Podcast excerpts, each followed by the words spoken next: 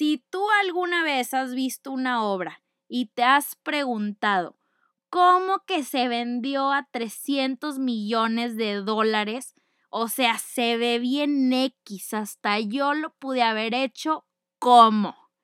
Pues bueno, aquí te va resumido y explicado. Con Hablemos Arte vamos a hacer que hablar de arte sea algo común, aunque no sea nada común y que sea de todos, no solamente el experto. Te lo juro que no te vas a aburrir. Buenos días a mi gente bonita de Hablemos Arte. Bienvenidos a un nuevo episodio del podcast. Tu día favorito y mi día favorito de la semana ha llegado. Y se los juro que no los voy a decepcionar con este tema. Ya leíste el título, ya te las olías, ya sabes de qué vamos a hablar. Pero prepárate para el tremendo chisme. Me la bañó con la cinta. Bueno, no saben el tema del día de hoy. Buenísimo, buenísimo el negocio del arte, las subastas, dinero, dinero, dinero. Este ha sido un tema muy pedido y con toda la razón del mundo. Siempre que vemos una obra que se vende a 400 millones de dólares, se hace la pregunta obligada de, pero ¿por qué se vendió tan cara? ¿Por qué vale eso? ¿Quién le puso el precio y quién decide esto? Pues serena, morena, calma pueblo, porque vamos a desmenuzar todo. De aquí no vas a salir con preguntas, te lo prometo. El mundo del arte está controlado por un número muy pequeño de coleccionistas, empresarios, multimillonarios, y no es porque necesariamente sepan más de arte que tú y yo. Tal vez tantito nada más, pero no tanto. Están metidos porque la triste realidad es que es un negocio. En tan solo en el 2017 se hicieron 63.7 billones de dólares. Y eso que nada más cheque la del 2017, sepa cuánto estará ahorita. Pero bueno, en este podcast nos vamos a ir de lo más oficial, de lo que las subastas dicen que toman en cuenta a la hora de determinar un precio, a lo que en realidad esconden.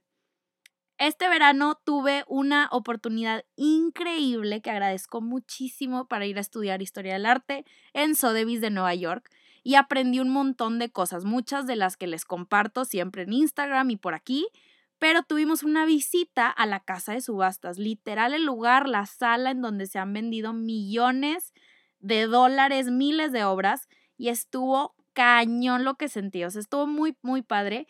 Pero total, tuvimos un tour por ahí y nos explicaron cómo funcionaban las subastas, que, que la mayoría de sus ventas ya son en línea, que ya casi nadie va, al menos de que sea un artista así mega, mega, mega turbo importante.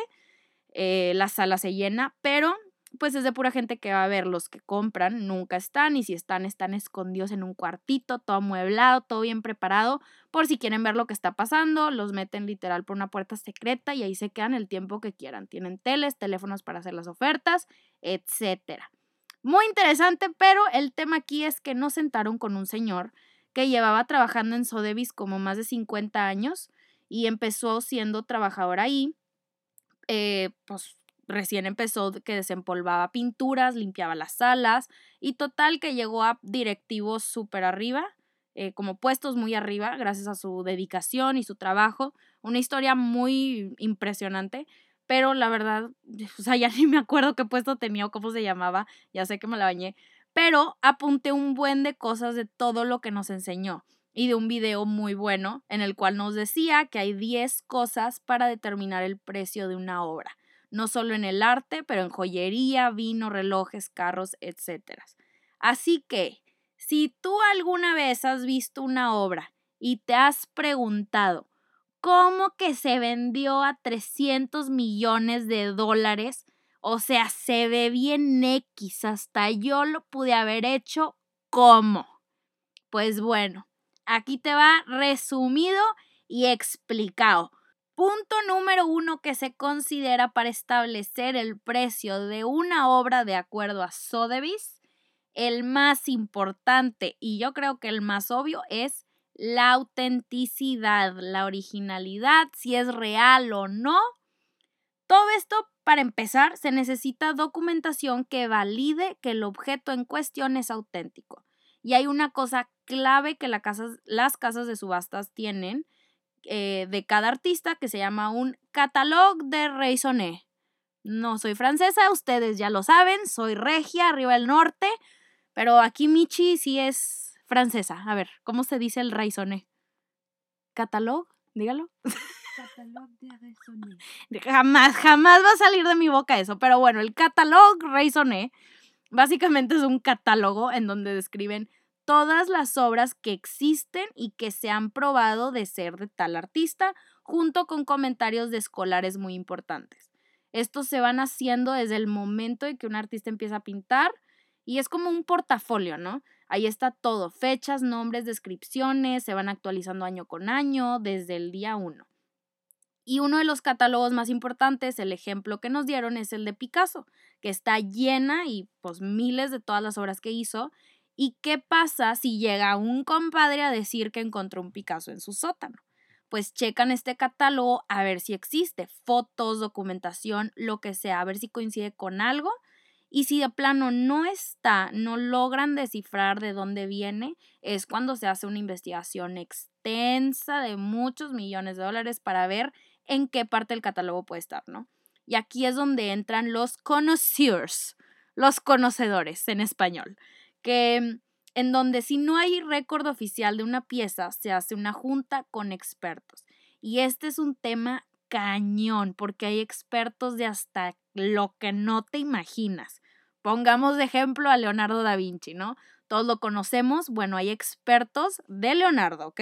Hay expertos de las manos que pintaba Leonardo. O sea, de cada cosa que ponía una mano, la ves en una obra y dicen, ese es de Leonardo, ¿no? O la anatomía, expertos en su técnica, en su vida, expertos de cómo ponía luz en su cara. O sea, cosas súper específicas. No es juego, se los juro, es un tema, pues sí, serio y te das cuenta de, de que, pues hay mucho dinero aquí de por medio. Y en esta parte del proceso, eh, para ver si es auténtica o no, es donde se ve cada pigmento, si coincide con la fecha, si, hay, si la tela del bastidor es adecuada para la época en la que se pintó, a qué huele la obra, porque hay, o sea, un ejemplo es las obras chinas que se guardaban en templos tienen residuos de incienso, entonces, pues, un, un sinfín de cosas, pero bueno. Punto número dos la condición de la obra. Aquí es donde entran los conservadores, los restauradores. Se ve cómo está la obra ahorita a partir de que se hizo. Si está rota, manchada, si ha sido retocada, pintada encima, cómo se ha conservado a medida que pasa el tiempo. Y este tema impacta muchísimo a la hora de determinar un precio. Depende mucho de qué época estamos hablando, porque si ves una obra de, no sé, alguna vanguardia moderna, pues existen dos guerras mundiales que pasaron durante esas fechas, entonces significa que las obras probablemente van a estar pues cañón de encontrar una en excelente estado, o si estuvieron guardadas, o si están dañadas, este, o si un artista vivió en un lugar como Monterrey, que hace frío y calor a diferentes temperaturas cambiantes en un solo día, pues afecta de cómo va envejeciendo la pintura y cómo se va craqueleando y todas estas cosas, ¿no? Número 3. Híjole, va a estar larguito, pero está bueno. Muy bien. Número 3. La rareza. Un tema complicado porque esto sí depende también de muchas cosas, puede ser subjetivo y no porque algo sea raro o único en su especie significa que va a valer muchísimo. Y tampoco, no porque sea muy bueno o una obra increíble, significa que tiene que ser raro. Un ejemplo, podemos poner las obras de Van Gogh, que van a valer muchísimo menos que las obras de Rembrandt, por ejemplo. Si hablamos nada más de cantidad, ¿no? Van Gogh pintó miles y Rembrandt solo unas cuantas. Y digo, no solo hablamos de la rareza de que sea una sola pieza, sino de en qué momento de la historia fue hecho y si fueron condiciones muy difíciles de sobrevivir. Entonces encontrar una pieza de dicha época que sobrevivió es rarísimo. Un ejemplo que podemos poner o algo de lo que hablamos en el podcast hace poquito es del arte degenerado, de cómo les platiqué que Hitler destruyó muchísimas obras. Entonces imagínense encontrar una que, que haya sobrevivido todo eso, pues es muy raro. Y ahora, Punto número cuatro, terminamos con el tres, ¿de dónde viene? Esto quiere decir el historial de pertenencia de la obra, o sea, quién la ha tenido antes de que llegara a las manos de las casas de subastas o de tal coleccionista. ¿Para quién se hace la obra? ¿Fue para un rey, para una iglesia, para la casa de tu tía, en las paredes de quién ha sido colgada, por cuántas manos ha pasado, quién lo ha tenido? a veces no importa de qué sea la obra en cuestión, a veces es el historial de quién la ha tenido que es muchísimo más valioso que la pintura o el artista. Y un ejemplo de esto que les puedo dar es una obra de Rothko. Aquí Michelle, su artista favorito. Eh, Rothko es este expresionista abstracto que hizo muchas de sus obras, todas muy parecidas, que hace estos rectángulos de dos colores diferentes pero hay una en específico que sobrepasó los límites, excedió los demás precios. ¿Y por qué? Porque si era igual que las otras, la única diferencia fue un cambio de color. Y esto fue porque el dueño de la pintura desde 1960 solo estuvo en unas manos, que fue de David Rockefeller, y estuvo en las oficinas de Rockefeller por años. Ellos esperaban que se vendiera en 40 millones y se vende en 70 millones de dólares porque las tuvo Rockefeller. Entonces se van fijando en esto, la obra de Rothko ha sido criticada por años, probablemente seguirá siendo criticada por lo fácil que se ve de hacer, es nada más un cuadro con dos colores planos, se acabó, y la gente se pregunta por qué se vende a millones. Pues ya le puedes explicar a tu compadre por qué, ¿qué tal? Este, ya aquí es cuando nos damos cuenta que hay muchas cosas que se necesitan tomar en cuenta para valorar una obra, no solamente si está fácil de hacer o si la técnica es impresionante. Eh, punto número 5. La importancia histórica. Esto viene desde el día que fue creada la pieza. ¿Qué estaba pasando en ese día? A esa hora con ese artista estaban en guerra cuál es el contexto, qué significado tiene para la historia del arte. ¿Se hizo la obra cuando existía el óleo o se hacía cuando las pinturas eran de insectos y polvos? ¿Cuál es el impacto de esta obra para el mundo? Aquí es cuando podemos hablar de, por ejemplo, de una escultura que su valor puede ser de 10 dólares, no le costó nada, pero si esta escultura fue símbolo de poder para un emperador o un rey, imagínense, esta obra puede llegar a valer 10 millones de dólares, lo que quieran, ¿no? Ya estamos entendiendo más o menos por qué va más allá de si tú lo pudiste haber hecho. Este, ahora, tienes todos estos puntos. Vámonos al 6. ¿El tamaño importa? Pues sí, importa muchísimo. Hay artistas en donde sí aplica el entre más grande mejor, pero no necesariamente. Hubo épocas en donde los cuadros de magnitud gigantes eran símbolo de poder, pero hay otras en donde se consideraba un poco vulgar. Entonces, las preguntas que se tienen que hacer es, pues, ¿en qué, en qué época se sitúa esta obra? Con la cerámica china, por ejemplo, entre más chiquito, más valioso. Y un otro ejemplo más fácil, eh, que no tiene mucho que ver con el arte, pero es para entender mejor, los diamantes no porque estén gigantes significa que valen muchísimo, porque puede estar muy grande, pero ¿qué tal la claridad, el color, el corte? Ah, la experta en diamantes. pero pues bueno, eh, también Jackson Pollock, ¿qué tal el tamaño de sus obras? Están gigantes y estas sí valen millones. Otra vez, todo depende. Creo que los voy a variar, sí, pero es que la verdad todo sí depende de muchísimas cosas, pero bueno. El 7, ya casi terminamos, ya casi terminamos. El 7 es la moda. Y aquí no necesariamente estamos hablando de la ropa o de joyería, sino de las tendencias que hay en el arte, la popularidad. Un especialista de Warhol, en el video que nos enseñaron, dijo en un documental de Sotheby's que una obra de 1963 de Warhol era como un traje de Chanel, que nunca pasa de moda y que la gente siempre lo va a querer. Entonces hay artistas contemporáneos que sus obras han escalado hasta los millones, pero de repente baja a los miles y de repente vuelve a subir, vuelve a bajar, etcétera, y esto es muy dañino para la carrera del artista. Entonces, esto se refieren como eh, qué tan populares son en el momento, qué tendencias hay, a qué la gente está más inclinada a comprar, etc. Punto número 8. Ay, ya me cansé de hablar. el tema.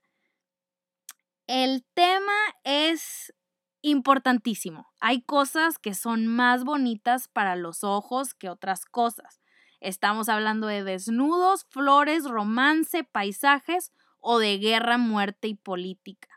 La belleza siempre está definitivamente en los ojos de quien la ve, pero es algo subjetivo. Cautiva, conmueve, te hace enojar, preguntarte cosas. ¿Cuál es el show aquí?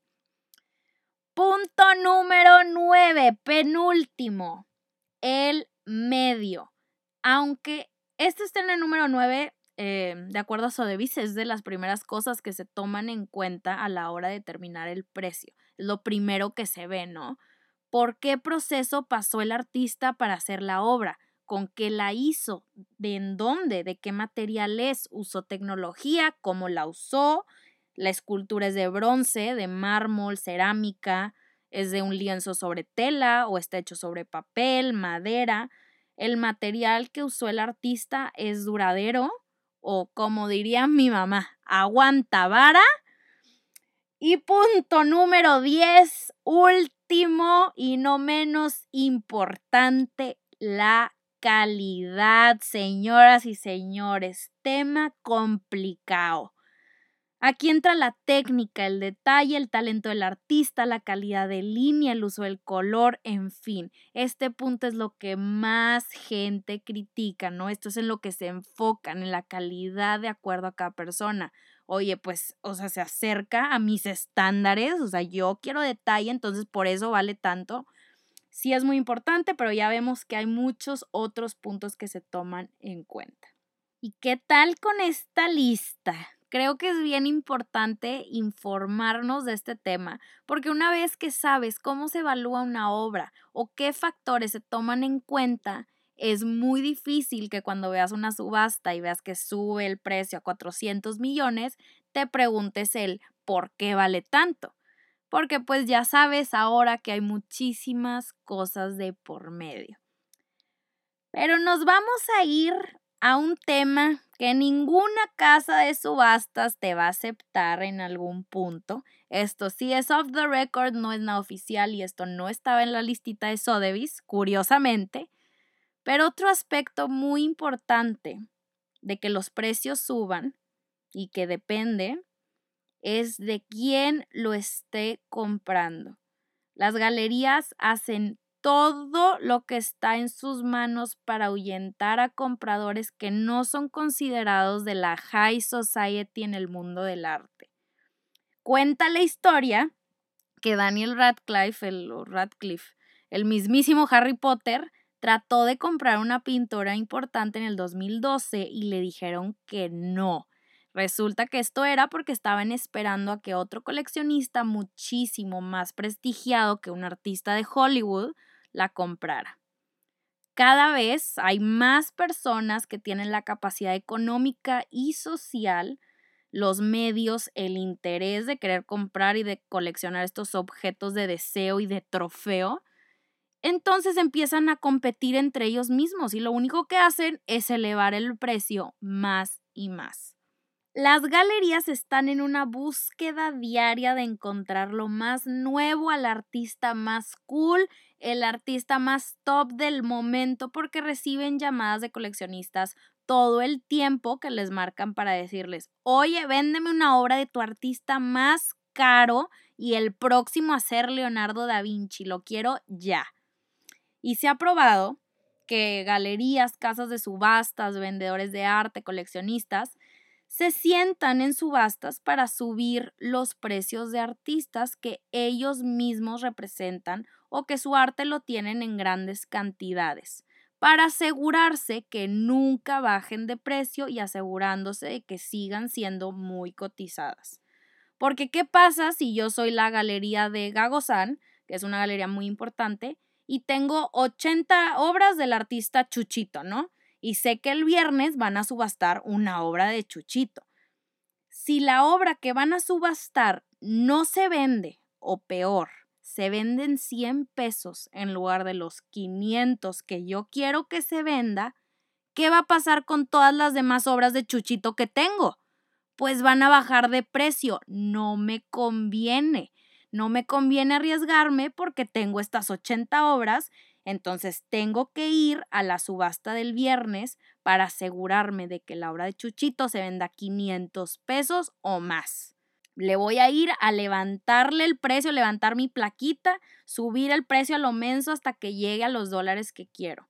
¿Se fijan en esto? Todo es negocio. No importa que la obra sea trascendente en la historia del arte o no, todo depende de quién la tiene, quién la compra. El mundo del arte es un juego al que todo mundo le quiere entrar. Entonces recuerda siempre esto que te estoy diciendo. Los artistas más caros no son necesariamente los mejores.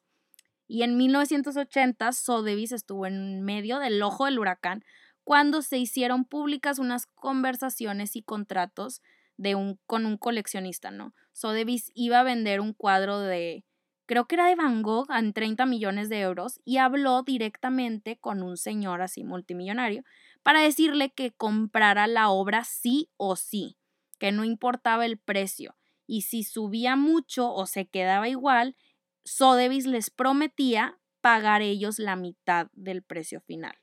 ¿Y por qué? Porque se querían asegurar de que se vendiera al precio que querían.